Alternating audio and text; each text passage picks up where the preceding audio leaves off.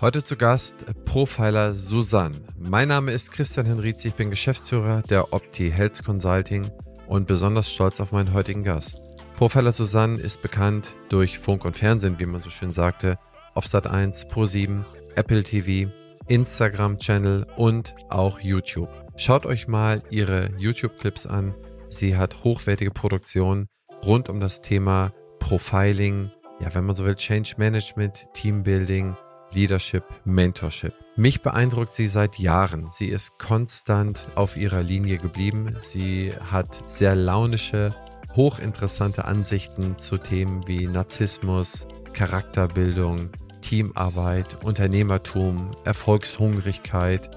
Und ja, über Jahre beobachte ich das schon und dachte mir, okay, da gibt es so viele Elemente, die ich ganz gerne mal meinen Zahnärzten und Zahnärzten einfach mal aufzeigen würde um ein klein wenig helfen zu inspirieren.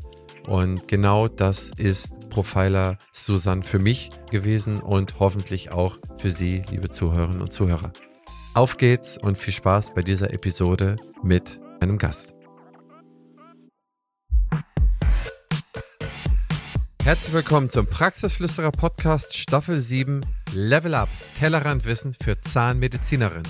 Ich interviewe führende Experten und Expertinnen aus den Bereichen Gesundheit, Kommunikation, Finanzen, Leadership und vielen mehr. Denn genau die Themen, für die wir in der Hektik des Alltags oft keine Zeit finden, sind wichtig, um dauerhaft Höchstleistung zu erzielen und unseren finanziellen Erfolg zu sichern. Lass dich vom umfangreichen Wissen dieser Profis begeistern, setze ihre Tipps direkt um und werde mit deiner Praxis noch erfolgreicher. Partner dieser Staffel ist die BFS. Heute bei mir zu Gast Profiler Susanne. Ich begrüße dich herzlich zur Show. Willkommen. Hallo Christian, ich freue mich dabei zu sein. Ich darf gleich eins sagen, Profiler Susanne bitte. Okay, Profiler Susanne, erzähl, wer bist du und wo kommst du her? Führ uns mal so ein bisschen in, ja, in dein Leben ein. Okay. Ich komme aus einem Unternehmerhaushalt. Mein Vater war Unternehmer, meine Mutter zwischenzeitlich auch. Sie ist dann Zeit ihres Lebens mit Herzblut Sportlehrerin gewesen für geistig, körperlich und psychisch Behinderte. Das heißt, es ging immer auch darum, etwas für Menschen zu tun. Und ich würde sagen, aus einem kleinen Kaff in Ostwestfalen-Lippe bin ich räumlich gar nicht so weit gekommen, bis nach Frankfurt in den Hub. Wir sind im Square mit dem Profiler-Team. Aber ich sage mal, gedanklich mit diesem Hintergrund meiner Eltern konnte ich weite Strecken zurücklegen. Die haben mich sehr gefördert, äh, herauszufinden, wie Mensch tickt. Und das ist etwas, was mich immer schon interessiert hat, detektivistisch. Warum macht wer was eigentlich? Wenn deine Mutter schon, ich meine, als Lehrer muss man ja immer sehr viel helfen. Man muss ja, man ist ja quasi dazu gezwungen, sein Wissen zu übertragen und dann zu schauen, dass diejenigen dann auch mitziehen und danach kommen und den Schwächsten zu helfen. Das heißt, man braucht ja schon ein großes Helfersyndrom. Das heißt, deine Motivation ist dann erstmal helfen oder wie würdest du deine Motivation beschreiben? Ich würde die Motivation so beschreiben, dass ich überzeugt bin, dass starke Menschen Freiheit stärken und dass die, die stark sind, denen helfen sollen, die das noch nicht für sich entdeckt haben. Helfersyndrom ist eher was Egozentrisches. Das hört sich jetzt vielleicht schlimm an, aber wenn ich selbst Minderwertigkeitskomplexe hätte und das Helfen bräuchte für mich, um mir wie so Lebensberechtigungsscheine zu erarbeiten, dann helfe ich der anderen Seite nicht wirklich, weil ich es für mich brauche, dass derjenige nicht in seine Kompetenz kommt. Ich bin ja auch sehr gefördert worden durch viele Mentoren, dass ich bis hierhin kommen konnte. Wenn ich das weitergeben kann, aus meiner Kraft heraus, dann kann ich jemanden sich entwickeln lassen. Und ich sage immer, was ist das für ein Schüler, der seinen Meister nicht überflügelt? Ein Helfersyndrom würde das nicht zulassen, ein Helfersyndrom würde eher in die Abhängigkeit bringen. Ich empfinde es so, dass häufig bei einem Helfersyndrom dieser altruistische Gedanke, dieser Geben ist seliger als Nehmen Gedanke vorhanden ist. Das heißt, man spendet, man fühlt sich gut, dass man was Gutes getan hat. Ist das etwas, was in diesem Umfeld da auch mit drauf einzahlt? Das heißt, dass dieser Altruismus und dieses Helfer Syndrom zusammenspielt? Oder würdest du sagen, das sind nochmal zwei gänzlich voneinander ja zu unterscheidende Motive? Wir Profiler suchen ja die Problemsystematik. Also wir suchen nicht einfach nur den Täter, der es gemacht hat. Wir suchen das Problem im System, dass es ermöglicht, dass jemand zum Täter überhaupt werden konnte, ob der wollte oder nicht. Wenn ein System gut aufgestellt ist, könnte selbst jemand, der eskalieren will, das nicht schaffen, also kein Opfer generieren. Eine der großen Problemlagen, die ich wahrnehme in den letzten Jahrzehnten ist, dass wir vor allem demotisches Wissen gelehrt bekommen, auch an den Hochschulen. Kurzer fachlicher Exkurs. Es gibt demotisches und hieratisches Wissen. Das demotische Wissen ist das Wissen derer, die beherrscht werden.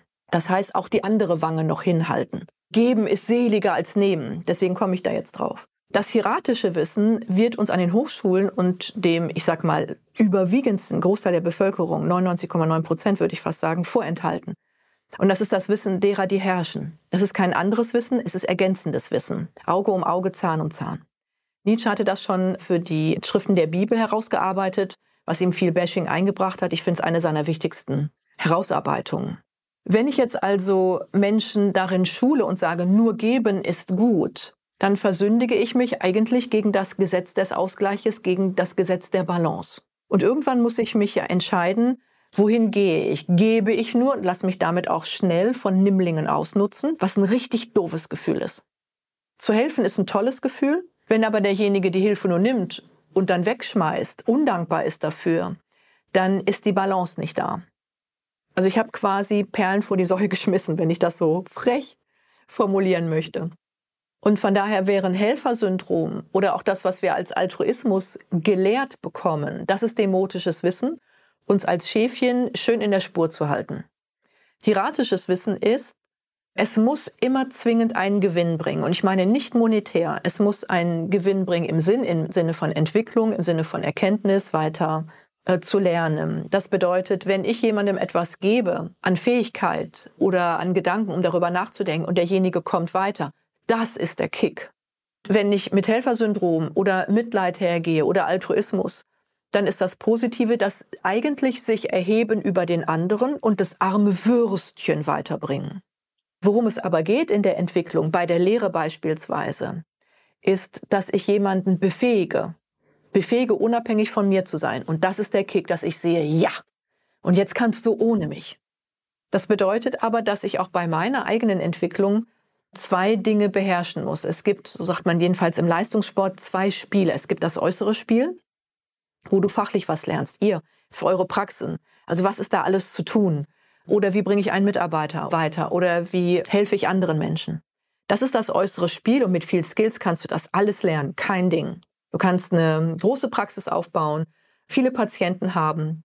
Doch, dann gibt es die, die unzufrieden sind, die eigentlich sich jeden Tag mit ihren Mitarbeitern zicken wollen, weil sie auf dem engen Raum das nicht ertragen können, weil irgendwas anderes ist. Und es hat nichts mit dem äußeren Spiel zu tun. Es ist das innere Spiel, dass du dich persönlich weiterentwickeln musst. Und wenn diese innere Befähigung nicht mithält mit dem äußeren Anspruch, dann wird es schieflaufen. Also ein Trainer aus dem Tennissport, aus der Champions League sozusagen dort, sagte, alles, was auf dem Platz geschieht, das kann nicht die Tennisspieler trainieren. Das, was in ihrem Kopf geschieht, dieses innere Spiel, das müssen sie auch beherrschen lernen. Und sie bezwingen das äußere Spiel mit dem inneren Spiel. Und das ist etwas, was Führungskräfte und Unternehmer noch viel zu wenig wissen. Ja, das kann ich sehr gut nachempfinden. Dazu direkt eine Frage. Das heißt, du sagst, grundsätzlich könnte jeder seine eine Praxis, ob klein, mittel oder groß, könnte sich führen. Das liegt zum einen einmal an dem Skillset, was der sich dann oder sie sich dann zulegen muss, um das Team zu führen. Da würde ich gerne gleich mal drauf eingehen. Und auf der anderen Seite das Skillset, was ich mir zulegen muss, um mich selbst zu führen. Das heißt, um mich selbst in vielleicht Balance zu bringen. Oder muss ich mich überhaupt in Balance bringen? Was sagst du, was muss ich tun, um mich selber zu führen? Was sind so die Dinge, die ich lernen muss im Laufe meines Lebens, um eine gute Führungskraft zu sein? Gut im Sinne von, das müssen wir auch definieren. Gut kann ja sein, ich verdiene viel Geld und trotzdem ist der ganze Laden läuft mal gerade so. Ich verdiene viel Geld und bin zufrieden und glücklich ich verdiene nicht viel Geld und bin dafür zufrieden und glücklich. Ich würde mal so ein Mittelding draus nehmen. Das heißt, man muss ja wirtschaftlich zurechtkommen, also das sollte fein sein und das Team und das Umfeld sollte zufrieden sein, weil man ja sehr viel Zeit damit verbringt. Es ist natürlich ein egoistischer Gedanke, dass man auch zufrieden sein möchte während der Arbeit.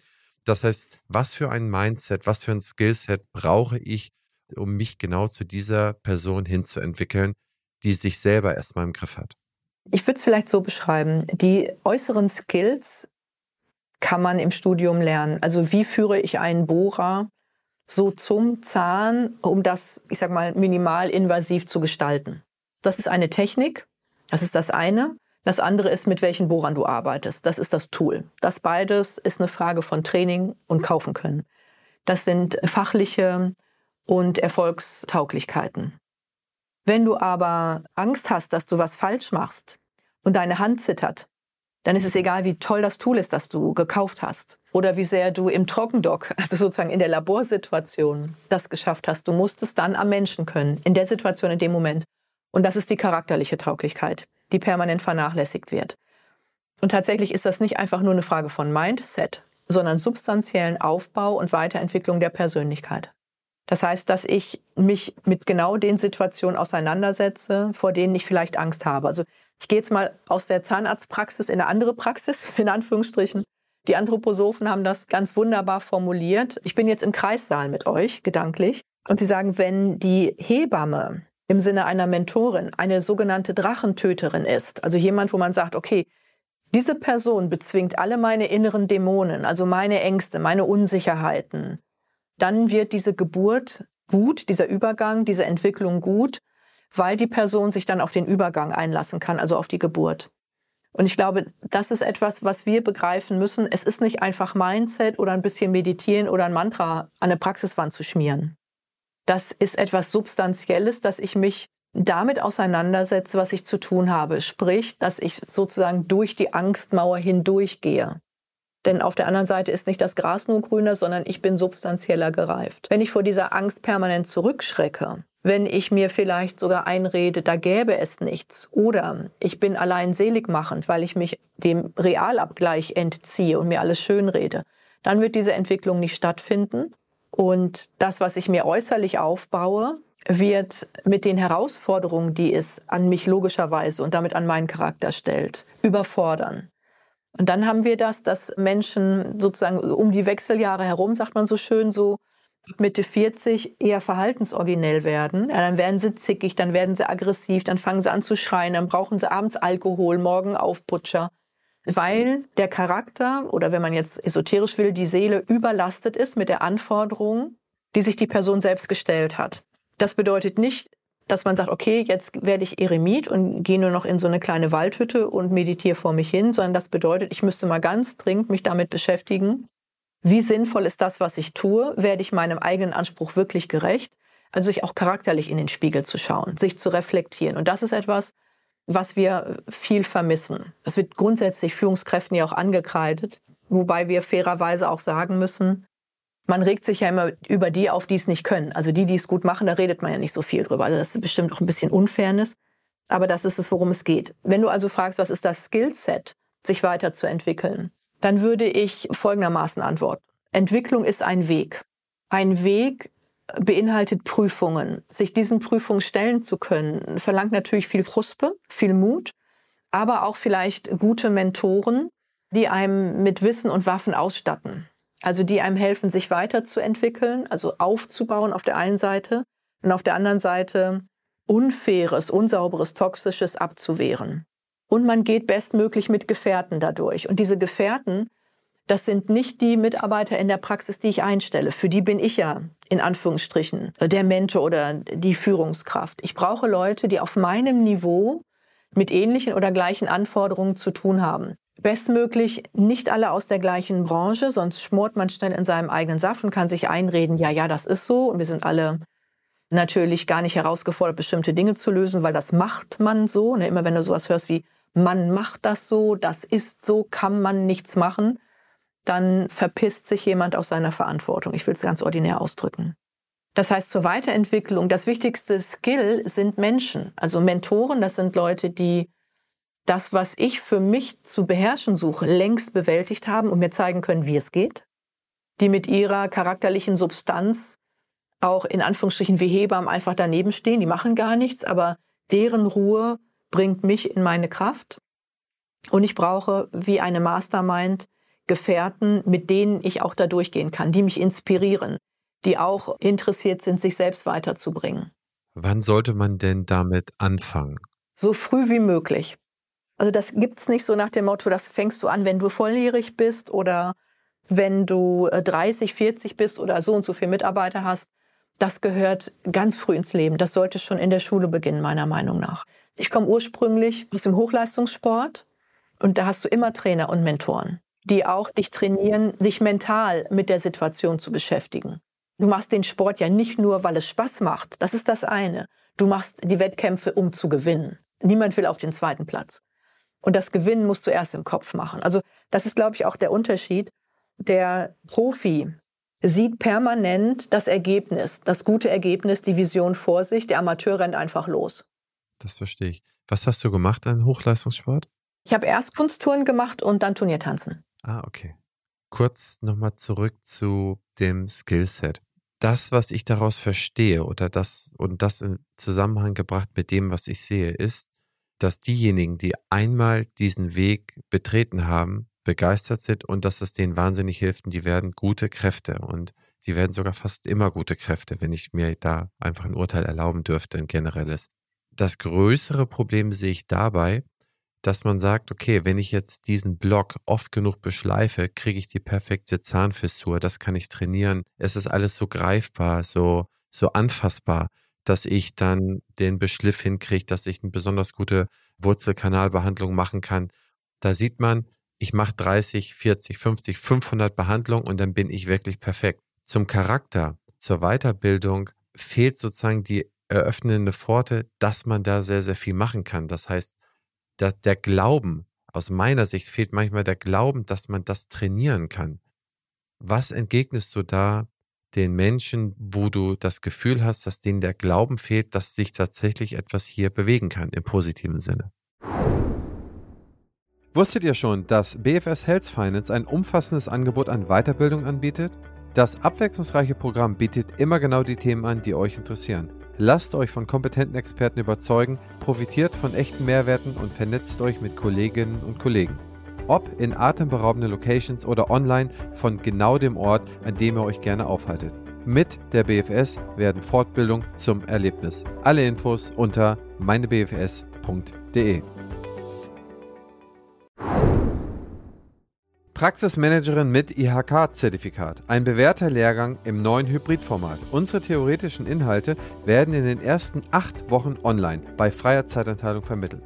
Weil manche Inhalte allerdings in Präsenz am besten vermittelt werden können, geht es nach der Online-Phase an sechs aufeinanderfolgenden Tagen im schönen Schloss Wolfsbrunn weiter. Am letzten Tag wird vor Ort die IHK-Prüfung abgenommen. Lehrgangsstart ist im September 2022. Die detaillierten Inhalte, die Termine und die Anmeldemöglichkeiten finden Sie unter www.opti-pm.de. Sichern Sie sich jetzt noch einen der begehrten Teilnehmerplätze für 2022. Sie sollen einfach nur die Augen aufsperren. Ne? Was sind Ihre Herausforderungen? Was nervt Sie auch? Das könnte ja weggehen. Und wie kriegen andere das bewältigt? Also du sprichst jetzt davon, wenn man jetzt beispielsweise diese Fissur perfekt behandelt, das ist die Technik. Aber kommen dadurch mehr Patienten? Also ich bin keine Zahnärztin, aber sicherlich in dem Sinne Patientin. Ich habe ja Zähne und die sollen auch bleiben. Das ist ja die Idee dabei. So, jetzt kann ich tatsächlich nicht wirklich erfassen, ob mein Zahnarzt gut ist. Ich weiß es nicht. Ich könnte vielleicht, wenn ich mit mehr Schmerzen rausgehe, als ich reinkäme, erfassen, dass das jetzt wohl nicht so glücklich gelaufen ist. Aber woran messe ich das? Ich messe es daran, dass ich das Gefühl habe, Achtung, das ist ein rein emotionaler, subjektiver Wert. Ich habe das Gefühl, ich bin bei dieser Person in den richtigen Händen. Und das ist etwas, was diese Person als Substanz reinbringt. Marshall McLuhan sagte einst so schön, The medium is the message. Das heißt, Führung ist nichts, was man quatscht, sondern was man ist. Und ich glaube, das kennen auch Zahnärzte. Wenn du eine bestimmte Methode oder Technik anfangs lernst, bist du hochkonzentriert, alles richtig zu machen. Das ist genauso wie Autofahren. Du musst an tausend Sachen denken. Denkst du, boah, ob ich das jemals hinkriege. Nach dem hundertsten Mal geht das schon sehr viel einfacher. Nach dem tausendsten Mal denkst du dir kein Ding. Nach dem zehntausendsten Mal könntest du theoretisch noch einen Film gucken, parallel und Kaffee trinken. Weil du das drauf hast, weil du auch intuitiv spürst, wo es hingeht. Und das ist der Unterschied. Führung einfach nur ein bisschen trainiert und ein paar Sprüche, die glatter laufen, aber du musst dich immer noch konzentrieren und dein Gegenüber spürt, es kostet dich eine Anstrengung. Oder es geht dir leicht von der Hand und ich kann dich nachts um drei anrufen bei 40 Grad Fieber, die du hättest, könntest du es immer noch bringen. Das ist der Unterschied. Und dann kannst du dir selbst ausrechnen, wie wenig Anstrengung dich dein Job noch kosten wird. Also einmal die Patienten zu organisieren, aber auch äh, die Mitarbeiter zu organisieren oder aber den Irrungen und Wirrungen am Markt der Branche zu bestehen.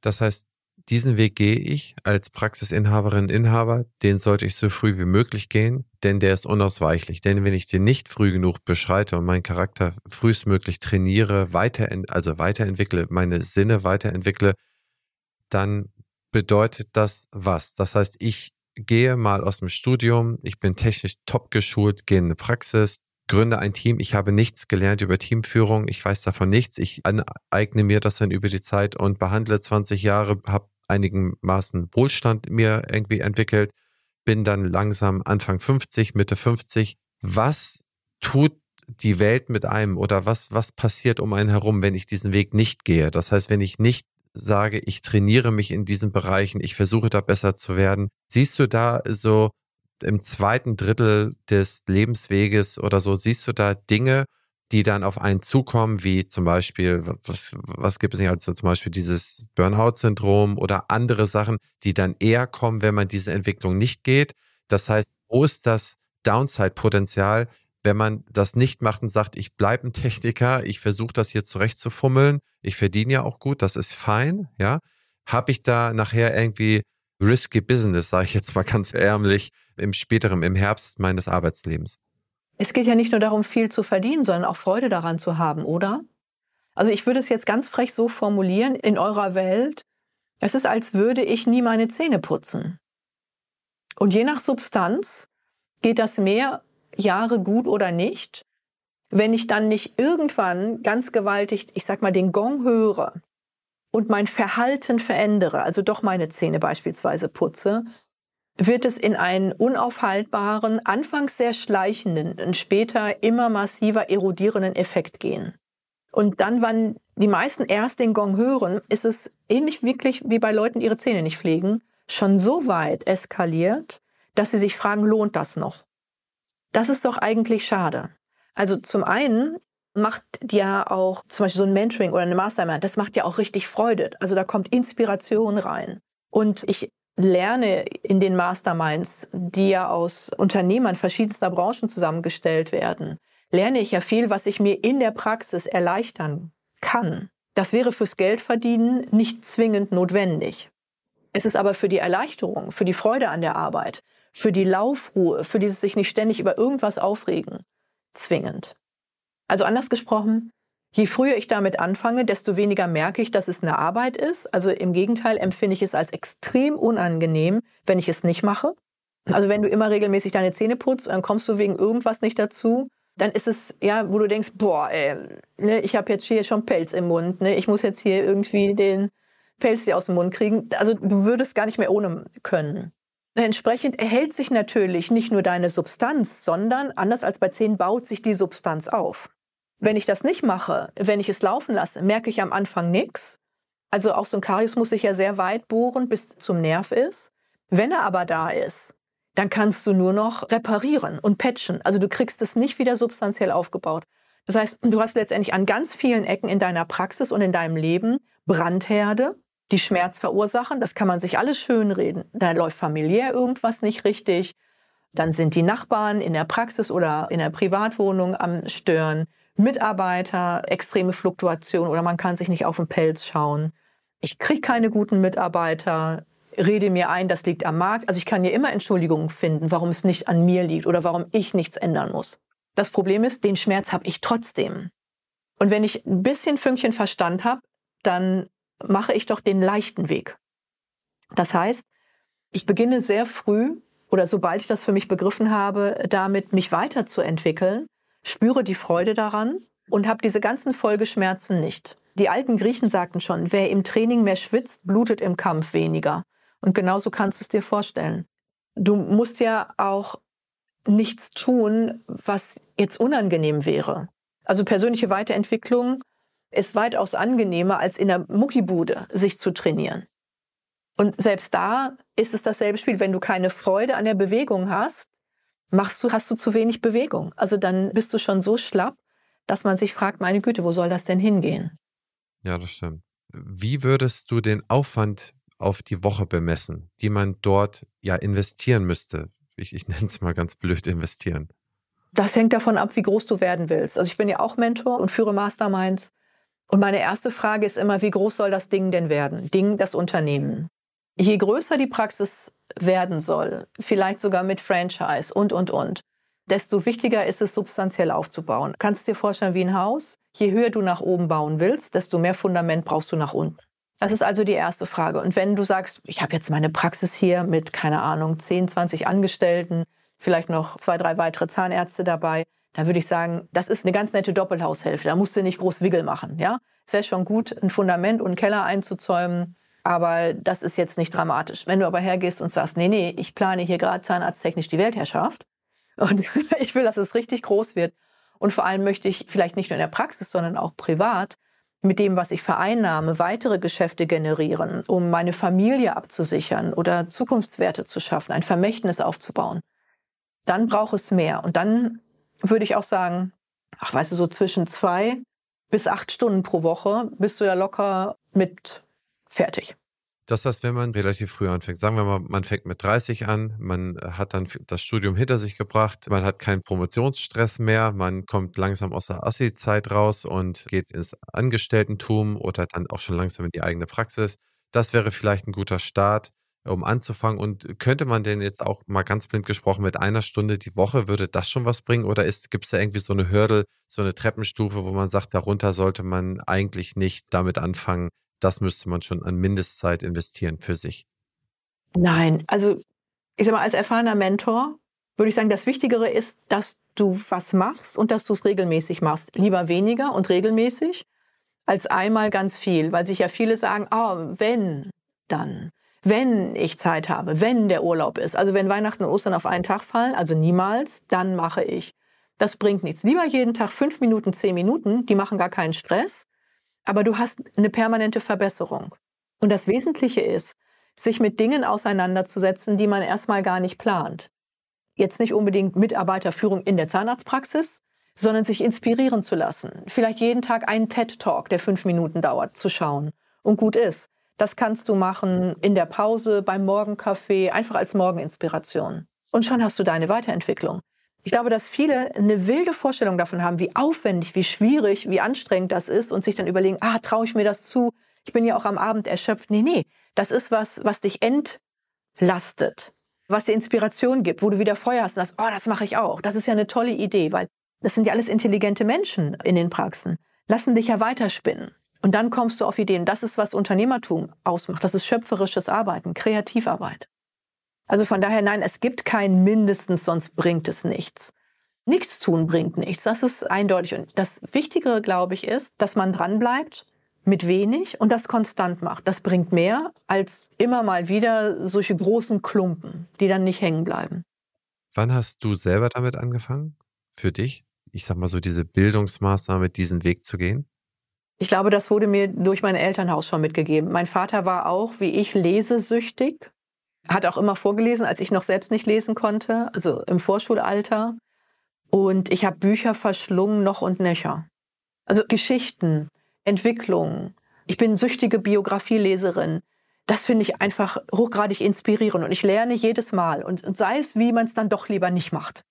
Und von daher empfinde ich das auch nicht als Arbeit, das ist ein Hobby. Also das ist ein Lebenssinn welche Biografie, wo wir gerade hier abgebogen sind, welche Biografien oder sagen wir mal, welche zwei, drei haben dich besonders bewegt?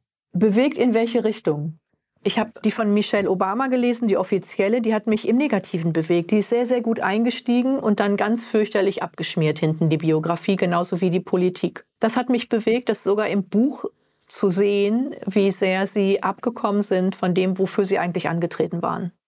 Tony Blair war bewegend, inwieweit er es nach wie vor gut versteht, sich selbst zu vermarkten, trotz einiger Irrungen und Wirrungen. Margaret Thatcher hat mich sehr bewegt, deutlich mehr Details zu bekommen. Also die Frage ist auch hier beim Erfolg, Christian, und auch bei der Ermittlung als Profiler. Es sind die Details, auf die es ankommt. Und das finde ich spannend bei den Biografien. Zum Beispiel habe ich die von Arnold Schwarzenegger gelesen, die nicht freigegebene, die natürlich ganz andere Details enthielt als die offizielle das ist das, was ich spannend finde. Weil ich natürlich als Profiler auch charakterlich viel rauslese und auch sogenannte Warnsignale, würde ein operativer Analyst sagen, Warnsignale zu deuten weiß und sage, okay, da sind wir dann auch mehr ähnlich wie Sinatra bei der Mafia angesiedelt als in meinem sauberen Unternehmertum. Ja, Wahnsinn. Also die Schwarzenegger-Biografie, also ich habe nur die gelesen, die man kaufen kann. Und die fand ich ziemlich gut recherchiert. Ich war wahnsinnig beeindruckt davon, wie detailgenau die geschrieben ist. Und das war von allen Biografien, die ich gelesen habe, hatte ich immer das Gefühl, dass das die mindestens am besten recherchierte war. Denn auch häufig äh, sieht man das, das, was du bei Michelle Obama gesehen hast, das habe ich bei vielen Biografien und das enttäuscht mich wahnsinnig, dass es häufig stark anfängt und nach hinten hat man irgendwie das Gefühl, dass man keine Lust mehr hatte. Zum Beispiel die Biografie von Billy Idol, die ich am Anfang so wahnsinnig gut fand und dann die letzten 100 Seiten, das war Gossip, ja, das war Groschenroman, schlecht gemacht und da dachte ich, okay, wie kann man eigentlich solche Leistungsabfälle haben? Äh, die konnte ich mir nicht ganz erklären, nur mit fehlender Lust. Naja, oder wenn wir es übertragen auf die Zuhörer, da fängt jemand richtig stark nach dem Studium und nach der Assistenzzeit an und dann bröckelt es halt hinten weg, weil derjenige eben nicht weiter dran bleibt, sondern sagt, ach, ich mache, wie ich es mal gelernt habe. Und das ist bei der Kompetenz wie mit allen Kompetenzen, ist wie mit Tischsitten. Von alleine wird es halt schlechter. Und die große Gefahr, die ich sehe, wenn man jetzt in einer Praxis arbeitet, man ist ja in einer eigenen kleinen Welt und hat keinen Realabgleich. Wo sind die anderen? Also der Patient kann es nicht ermessen, die Mitarbeiter sind abhängig und schmoren im selben Saft. Aber mit wem muss ich mich messen? Das kann einen sehr dazu verleiten, sich deutlich zu überschätzen. Also sich deutlich zu überschätzen für die Fähigkeiten, die man hat, dass man die größer einschätzt als die Anforderungen, die die Welt da draußen schon lange stellt, die aber noch nicht auf eurer Insel angekommen sind. Und das finde ich das Spannende als Profiler in der Wirtschaft, genau zu sehen, wo ist der Markt. Und da erlebe ich es ähnlich.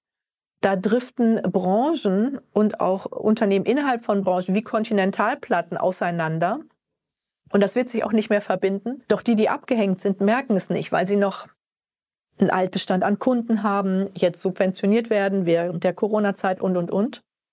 Aber irgendwann gibt es dann den sogenannten Break-Even, das Ganze switcht und man ist raus aus dem Spiel. Als Zahnarzt sicherlich so nicht, aber der Unternehmer an sich und als solches ist hochgradig interessiert, sein Ohr am Puls der Zeit und des Marktes zu haben. Und das zwingt einen Unternehmer auch dazu, sich weiterzuentwickeln, das Unternehmen weiterzuentwickeln und auch sich selbst. Und dieser Zwang ist etwas Gesundes. Wenn ich aber in der Komfortzone bin und auch dort bleibe, mache ich mich zu sehr von den Meinungen anderer abhängig, kann mir einbilden, dass ich alles richtig mache, weil ich keinen Abgleich habe. Also ich gehe jetzt nochmal zurück zum Sport. Wenn ich in meiner Halle, in meinem Team trainiere, kann ich der aller, allerbeste sein. Wenn ich aber immer nur in dieser Halle bleibe, immer mit denselben Athleten, sehe ich gar nicht, dass vielleicht wir alle schon so abgehängt sind, dass wir zu keinem Wettkampf mehr fahren müssen, weil wir immer die Letzten sein werden. Nur im Wettkampf, nur da draußen, im Abgleich mit anderen, sehe ich, wo ich wirklich stehe. Und wenn das normale Praxisgeschehen das ja nicht verlangt, dann ist es zwingend wichtig, äh, sich selbst dahin zu begeben und zu schauen, was gibt es alles. Du kannst das so bemerkenswert formulieren und so tolle Bilder erschaffen. Also ich bin so dankbar und begeistert. Ich kenne keinen, der das so auf den Punkt bringen kann. Diese Gedanken, die man ja immer schon hat, die du jetzt formuliert hast, empfinden tue ich das genauso, wie du es jetzt beschreiben kannst, nur ich konnte es nicht in Worte fassen. Aber genauso ist es. Genauso kann ich das nur unterstreichen. Das empfinde ich eigentlich jeden Tag, wenn du nicht das Bild siehst, wie kann es laufen. Du wirst abgehängt, du bist in deiner kleinen eigenen Bubble, in deiner kleinen eigenen Welt, hast aber, wie gesagt, nicht unbedingt immer die Referenz, wie man das eigentlich machen sollte. Und manchmal habe ich auch das Gefühl, dass es auch eine giftige Referenz gibt. Wenn man sich mit den Kollegen im Qualitätszirkel zusammensetzt oder was, irgendwie die richtig guten Geheimnisse, also dass das richtig gut funktioniert bei einem, das mag der eine dem anderen nicht unbedingt immer sagen. Ne, das ist, da wird dann immer so ein bisschen Fräulein Käsekrümel gemacht, ne, dass man das so ein bisschen für sich behält. Und das Toxische wird dann ganz gerne dann vielleicht nochmal ein bisschen mit, ne, mit einem Stück Petersilie garniert. Das habe ich dann schon manchmal im Gefühl, wenn ich mir so überlege, ja, der und der ist so erfolgreich, der macht das und das. Und dann sage ich, okay, ich bin mir ganz sicher, dass das nicht so funktionieren kann. Das ist dann so ein bisschen, was ich da manchmal im Gefühl habe, dass man da gute Mechanismen entwickeln muss, um festzustellen, ob das nicht irgendwie toxisch ist. Ja, das kriegst du aber eigentlich nur raus, wenn du rausgehst. Viele Büroangestellte waren ja im Homeoffice, teils zwei Jahre. Und ich glaube, dann kriegt man auch ein Gefühl dafür, wie entsetzlich das ist, in so einer Bubble zu sein und nicht gezwungen zu sein, in den menschlichen Realabgleich zu gehen und auch den Kontakt zu haben, die Inspiration zu haben. Und natürlich bekommst du von deinen Kollegen, Klammer auf, die ja Konkurrenten sind, Klammer zu, nicht alles gesagt. Die wären ja auch doof. Also meine Oma, eine begnadete Köchin, hat all ihre Kuchen- und Tortenrezepte rausgegeben, hat aber immer eine wesentliche Zutat nicht mitgenannt. Und Erfolg ist wie so ein Zahlenschloss. Wenn eine Nummer nicht stimmt, kommst du zwar weit, aber nicht bis zum Ende. Darum sind diese Masterminds so wichtig, die ja handverlesen sind, weil da im Sinne von Gefährten auch alle zu einem Ziel arbeiten. Das Ziel heißt Erfolg. Jeder für seinen eigenen Erfolg. Aber das bedeutet, wenn ich von dir Inspiration bekomme, bekommst du sie auch von mir. Und wir arbeiten sauber miteinander. Wir sind auch keine Konkurrenten. Ja, also das, was du in deiner Praxis machst, das darfst du perfekt machen, weil du nie mit mir in Konkurrenz gehen wirst. Ich bin ja in einer völlig anderen Welt, in der Ermittlungswelt.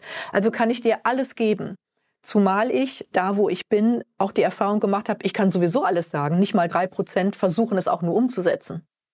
Wenn ich also hergehe und sage, ich gehe jetzt zu einem Zahnarztkongress, ich meine, das ist ja immerhin schon was, und da werde ich komplett aufgeschlaut, das ist doch, das ist ein Geschäftsmodell. Also warum sollten sie dich aufschlauen? Warum sollten deine Konkurrenten ja alles geben? Gut, man ist freundlich mit einigen, gibt sich gerne Tipps, aber doch nie bis zum Schluss. Und die eigentlichen großen Sprünge habe ich in meinen Ermittlungsteams damit gemacht, dass ich Inspiration aus völlig anderen Bereichen mitgenommen habe. Wer kann denn überhaupt auf dem Niveau, auf das du möchtest, mithalten und dir überhaupt noch Tipps geben? Weil derjenige müsste ja mindestens da sein, wenn nicht sogar noch weiter. Diese Leute werden sich nicht zwingend mit Bloody Beginners umgeben, weil da müsste ich ja beim Urschleim beginnen. Da sind die Fragen dann zu undifferenziert, als dass sie auch mir Freude machen würden, sie zu beantworten beispielsweise. Also ist es wichtig, auf dem Niveau, auf dem man ist, sozusagen in die nächste Mastermind, um weiterzukommen. Und die darf auch nur ein Jahr dauern und dann weiter und weiter. Das ist wie Treppen hochgehen. So, jetzt haben wir den Praxisinhaber, den zukünftigen, die Praxisinhaberin, wie man sich selber baut, dass man befähigt ist, ein Unternehmen, ein großes Unternehmen, ein funktionierendes, ein freudvolles Unternehmen irgendwie zu bauen.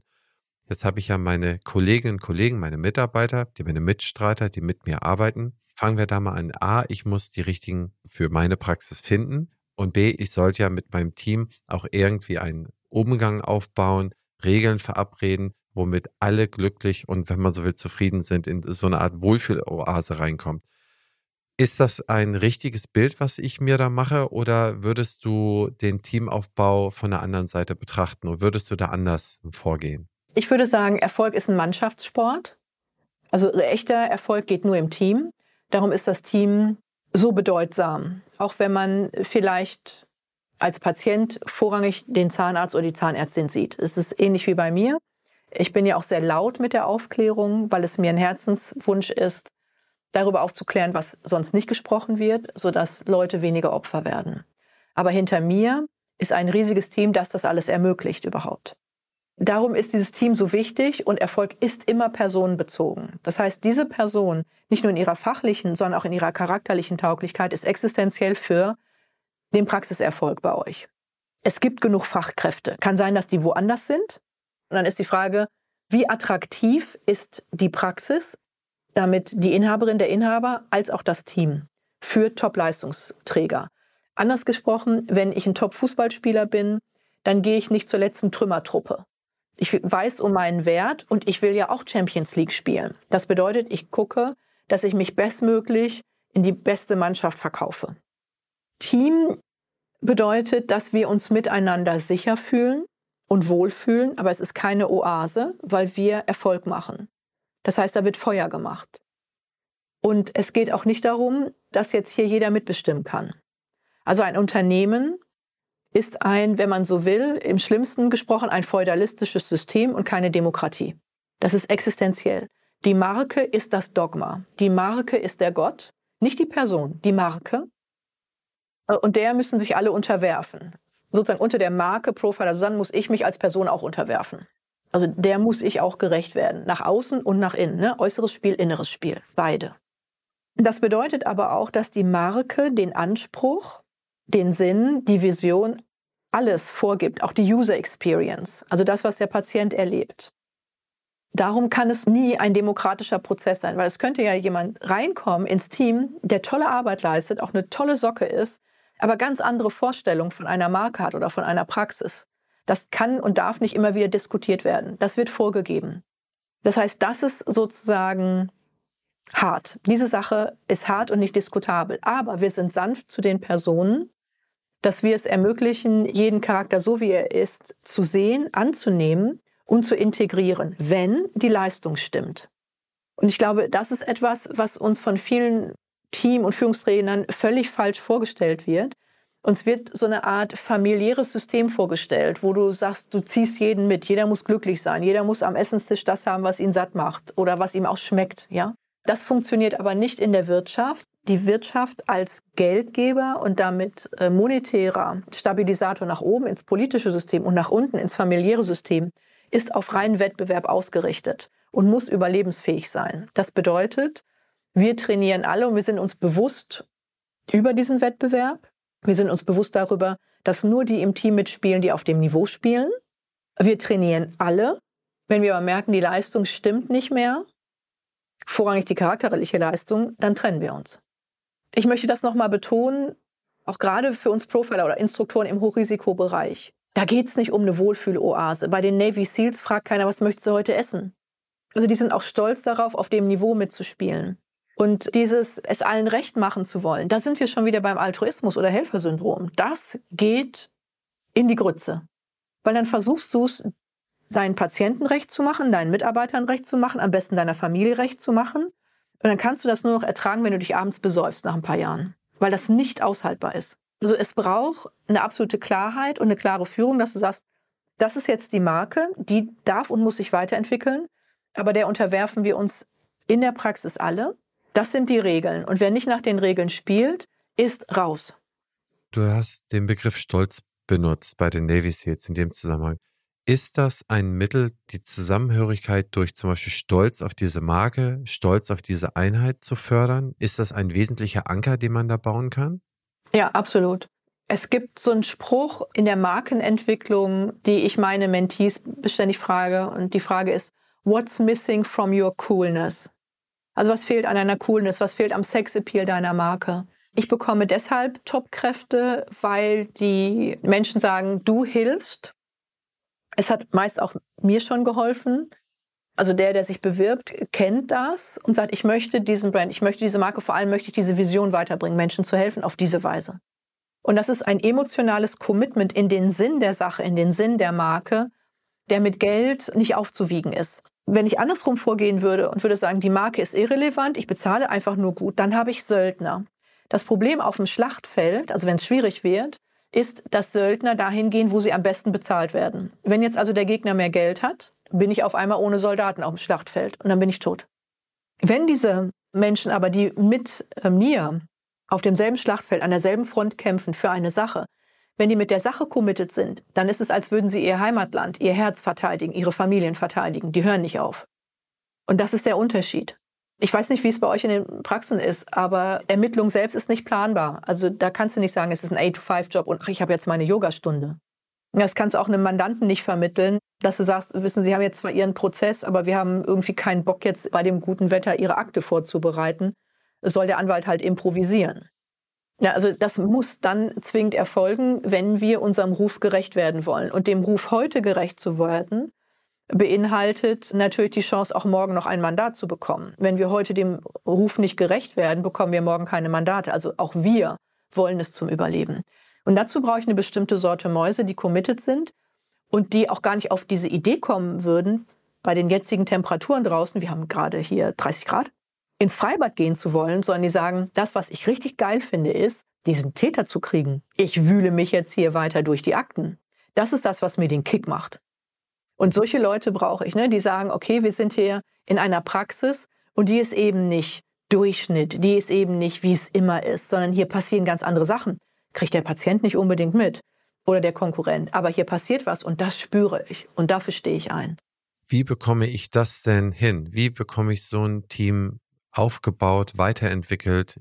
Ich meine, ich kann ja nicht davon ausgehen, wenn ich jetzt anfange oder wenn ich schon ein bisschen dabei bin, dann habe ich vielleicht noch keine so starke Marke. Dann muss ich das ja A, aufbauen, dann muss ich mein Recruitment sauber machen und ich muss mein Team ja auch vor allen Dingen dann irgendwie mit mir wachsen lassen, weiterentwickeln. Wie kriege ich das denn hin? Also es fängt beim Praxisinhaber an. Und deswegen, the medium is the message, das strahlt die Person auch aus. Also auch wenn sich jemand vorstellt, spürt die Person, hier ist mehr drin. Dann ist es wichtig, die Marke zu definieren mit allem, was dazugehört. Und ich glaube, im Bereich der Zahnarztlandschaft würde man, ich bin jetzt mal ganz frech bei Null beginnen, weil ihr von Marke so noch nie gehört habt. Also wie macht man das? Auch das müssen Unternehmer ja lernen. Das ist ein Skill, das ist ein Handwerkszeug. Das kann man aber innerhalb von einem Jahr aufbauen, moderat. Und dann gilt es, äh, die Mannschaft entsprechend für die Marke zu formieren. Und auch wie das gemacht wird, auch das Recruiting, das kann man alles lernen. Also ganz platt gesprochen, als Quick Fix, wenn ich doch überzeugt bin, meine Praxis ist toll, warum habe ich dann auf meiner Praxis-Website nicht vielleicht ein Video, in dem ich mich als Praxisinhaber vorstelle und sage, hallo, ich bin Susanne, du wirst mit mir arbeiten, wir machen das und das, das und das ist mir wichtig. Wenn du das mitbringst, ruf uns an. Das heißt, sie bekommen eine Tuchfühlung zu uns. Und wenn dann Praxisinhaber sagen, ja, ich möchte nicht, dass meine Patienten das sehen, warum nicht? Wofür schämst du dich für dich selbst? Was ist das? Und wenn es eine Hürde gibt, dann kann man die ja klären und da eine elegantere Form nehmen. Für mich im gesamten Bereich Medizin, auch Zahnmedizin, Pharma, dieser ganze Gesundheitsbereich, der ist so Entschuldigung, altbacken, das tut schon weh. Aber ihr wollt Mitarbeiter, die jung sind, die also in ihrer Freizeit auf Social Media rumturnen. So, und dieser Gap, diese Lücke, die muss geschlossen werden. Und dafür braucht es jetzt nicht ewig viel. Aber da den Blick zu haben und da einen gewissen Spaß zu haben, das auch zu tun, das wäre schon vonnöten. Fängt mit der Marke an und hört dann letztendlich damit auf, in welcher Liga will ich mit meiner Mannschaft spielen und danach auszuwählen und die Mitarbeiter zu schulen. Das ist reines Unternehmerhandwerkszeug. Das kann man lernen. Das tut man auch in Masterminds. Häufig höre ich da, wir haben Labor Shortage, wir haben zu wenig Leute, die sich per se bewerben. Der Markt ist leergefegt und die wenigen, die kommen, äh, denen muss ich erstmal alles geben und alles so bequem machen, dass die überhaupt noch Lust haben zu arbeiten. Ich überspitze das jetzt. Was würdest du darauf antworten? Ja, das ist kein Fakt des Marktes, sondern ein Feedback darüber, wie schlecht du mit deiner Marke dastehst. Punkt. Also, selbst wenn es zu wenig Mitarbeiter gäbe, ja, gibt es Mitarbeiter.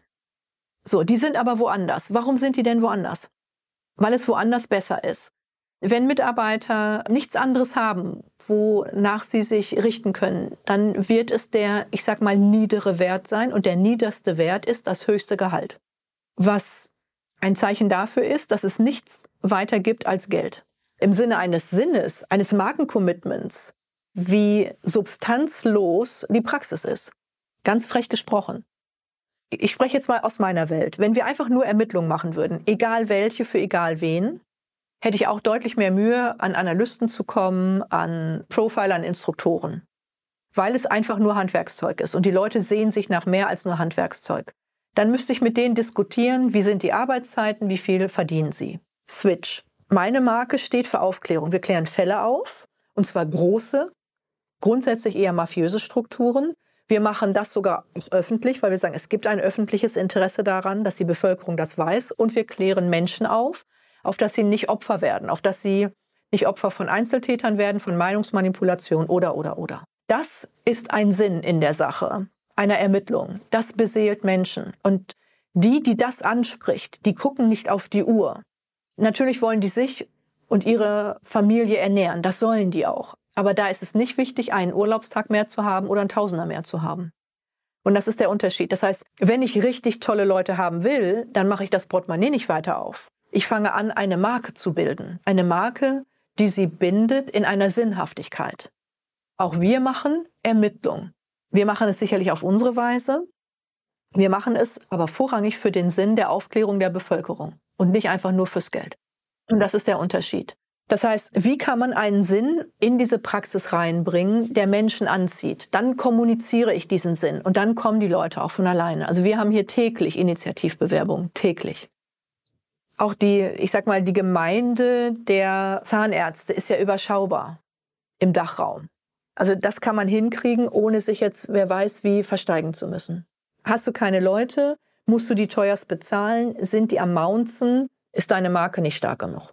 Ja, okay, das ist eindeutig. Ich hätte jetzt noch ein paar so Quick-Checks, die ich, ich fragen würde. Zum Beispiel zum Thema Narzissmus. Was kannst du mir zum Thema Narzissmus sagen und wie kann ich den erkennen?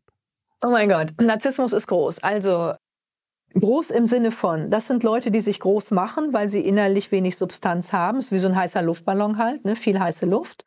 Man erkennt sie sehr gut an einer hohen Ich-Dichte im Gespräch und eigentlich kommst du in diesem Gespräch nicht wirklich vor. Du bist nur Stichwortgeber, auf das sie wieder selbst prinzen.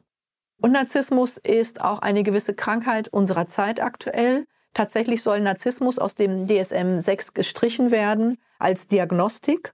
Vordergründiges Argument, es wäre so diffizil, man müsste es besser aufbröseln. Ich bin so frech zu behaupten, die Psychologen kriegen das so dermaßen wenig in den Griff, dass sie sagen, okay, wir streichen es einfach, weil alles, was es nicht offiziell gibt als Etikett, ist ja dann auch nicht da. Das ist eine Kleinkindmethode, damit umzugehen und zeigt nicht unbedingt Souveränität.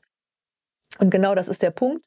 Der, die das Narzisst, ist so lange souverän, bis er oder sie auffliegt. Sobald du an dieser Fassade kratzt, an dieser Silhouette, wird ein Narzisst oder eine Narzisstin hochgradig aggressiv, weil sie das Nichts vor der Entdeckung beschützen muss. Und jetzt komme ich wieder in meine Profiler-Welt. Wenn jemand mit Unfähigkeit glänzt und das immer weniger kaschieren kann, dann wird die Person, wenn sie dann entdeckt oder aufgedeckt wurde, mit noch heftigeren Taten reagieren, um zu vertuschen. Also ganz platt gesprochen, Unfähigkeit und Überforderung erkennen wir an dem Dreck am Tatort. An den vielen Taten in den verschiedensten Rechtsgebieten, an dem vielen Geschrei, an dem vielen Unruhe, an dem vielen Tumult. Das ist immer ein Zeichen davon, dass jemand seinen Job nicht beherrscht. Ganz platt gesprochen, da ist halt jemand, ich kenne es eure Bezeichnung der Bucher nicht, aber da ist jemand nicht mit dem Skalpell dabei, sondern mit dem Spaten. Mhm. Oh Gott, okay.